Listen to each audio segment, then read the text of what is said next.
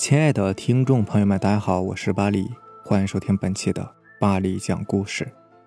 咱们今天晚上要分享的第一篇故事，名字叫做《小时候触碰到的手》，作者向阳。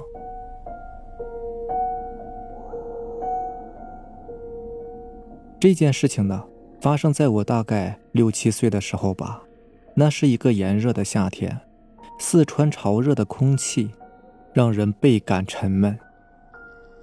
傍晚，父母总是会买上西瓜回家吃着解渴，可是又没有冰箱，只好让我把西瓜放入到水桶里，再放进水井里面变凉，然后这样吃着口感会更好，比较解暑。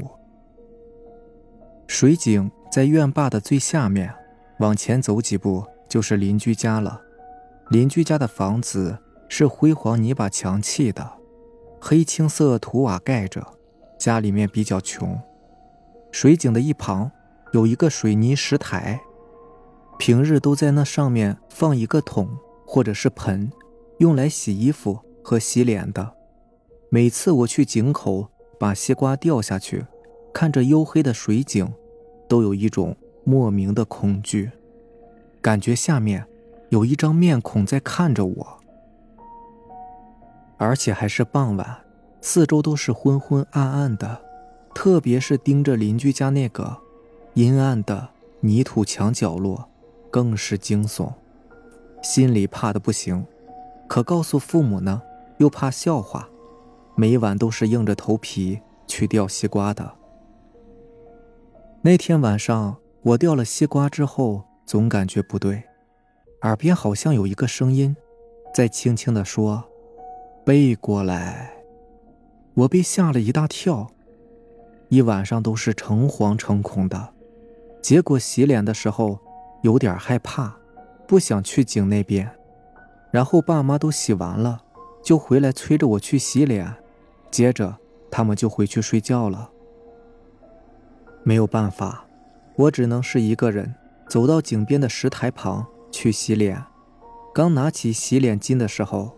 突然又想起了那句“背过来”，瞬间呢还有点好奇，也有点无法控制的感觉。然后我真的转了一个身，背对着石台上的洗脸盆，接着慢慢的将手向后伸去，把手放到洗脸盆里。突然，我感觉我的手好像碰到一个东西，冰冰凉凉的。我用手捏了一下。随后脊背发凉，这明明是一双手啊！我心里着急的想要扯开，但是发现扯不动，吓得我大叫了一声。然后爸妈听到了，就赶紧走了出来。很奇怪，爸妈出来以后，手一下就松开了。看着莫名其妙的爸妈，又不敢把这个事情说出来，觉得有点不可思议。就说刚刚在玩水，不小心脚碰着石台了。其实当时已经吓得不行了。后来对这个事情我也想了很久，觉得当时是不是左手扣着右手了？然后当时紧张，就以为碰到了什么呢？我后来也试过，在背后用左手扣着右手，可那种感觉是完全不一样的。因为当时我两只手都挣扎了一下，可捏住的那双手是一动不动的，而且还是冷冰冰的。也不知道这是我的幻觉还是怎么回事。不过有个事情倒是值得一提，就是隔壁家呢有个脑子不太好使的儿子，好像是有点轻微的精神病，只要喝了酒就会乱叫：“来呀，来呀。”也不知道他们家跟这个事情有没有什么关系呢？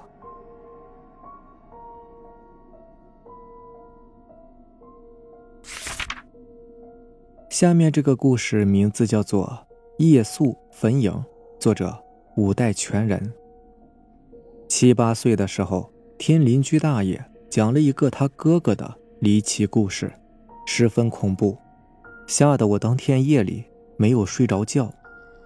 邻居大爷姓邓，老家在山东的淄博农村，那是一个靠近丘陵的小村，村子里的人大多姓邓，村名也叫做邓家庄。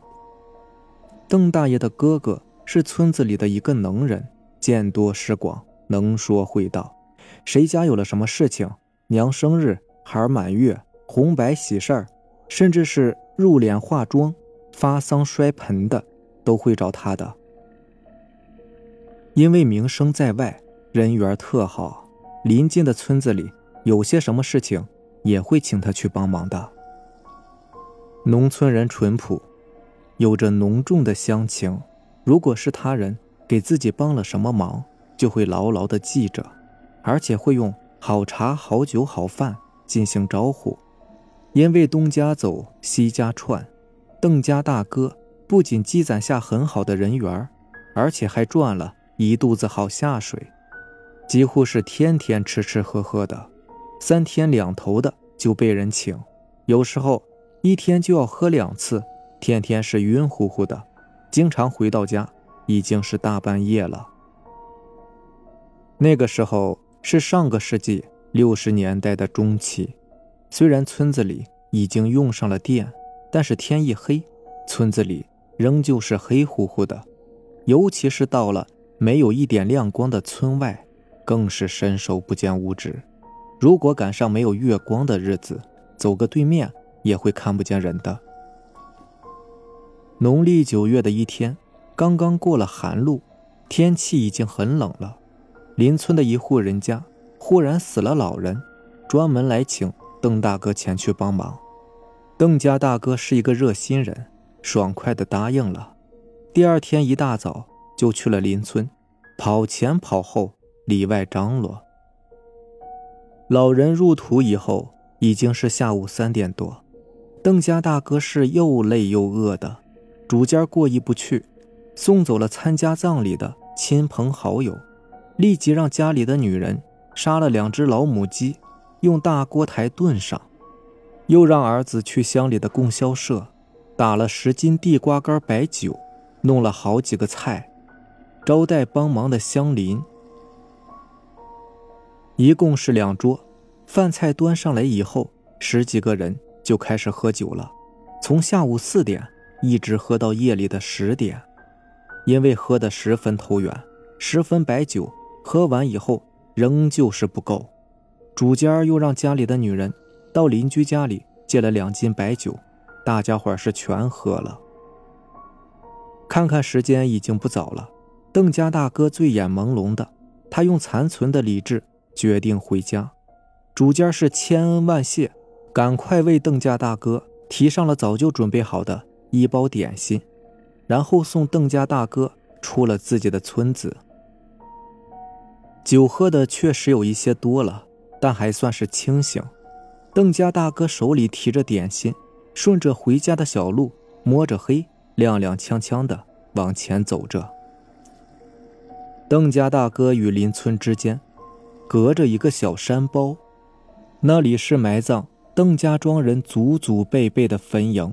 已经有几百年了，邓家大哥对这里非常熟悉，因为好多年以来，村里有老人去世的，都是经过他的手埋葬到这里的。上来山包，往东，再有六七百米的距离就是邓家庄了。邓家大哥的心情不错，嘴里哼着吕剧《李二嫂改嫁》的调子，朝着自己的村子走去。走啊走啊，已经走了差不多半个小时了。可走着走着，邓家大哥就感觉不对劲儿了。他感觉自己可能是在小山包上转圈儿，一会儿上一会儿下的，怎么走就是走不出小山包。走啊走啊，邓家大哥努力的辨别着方向，继续走着。可是。已经转悠了好几个小时了，好像还是在原地打转。最后他害怕了，就地坐了下来，心里琢磨着：到底发生了什么事儿？是在做梦，还是遇见鬼了？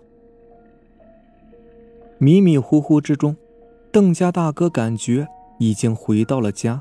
他看见妻子在门口迎着自己，一儿一女在堂屋里已经睡着了。他看见了暖暖的、熟悉的土炕，看见了厚厚的、温暖的被子，心里高兴极了，便呼呼的睡起觉来。太阳暖融融的照在身上，舒服极了。邓家大哥睁开了睡眼惺忪的眼睛，伸了伸懒腰，不经意的看了看四周。首先映入眼帘的是几棵低矮的松树，还有高低不同的。一片坟头，他感觉不对劲儿，立马站了起来。妈呀，这是哪儿啊？自己怎么一个人躺在一个坟坑里呀？邓家大哥头上的冷汗马上就下来了。哦，原来昨天夜里自己躺在一个塌陷的坟茔里睡着了呀。旁边是一些腐朽的棺板，还有一些。支离破碎的人骨，再一看，旁边的一个坟头已经被他踩得平平的了。一条新鲜的小路环绕在坟头的四周，自己竟然围着坟头走了好几个小时。邓大爷说：“回到家，他的大哥就魔怔了，不住的胡言乱语。过了个十来天，方才完全恢复过来的。”好了，这就是咱们今天晚上要分享的故事啦。如果喜欢咱们的节目呢，就点个订阅吧。如果你也有比较精彩的故事想分享给大家呢，可以关注我的微博“巴黎讲故事”，然后将你的故事发给我就可以了。行，那咱们明天见，拜拜，晚安。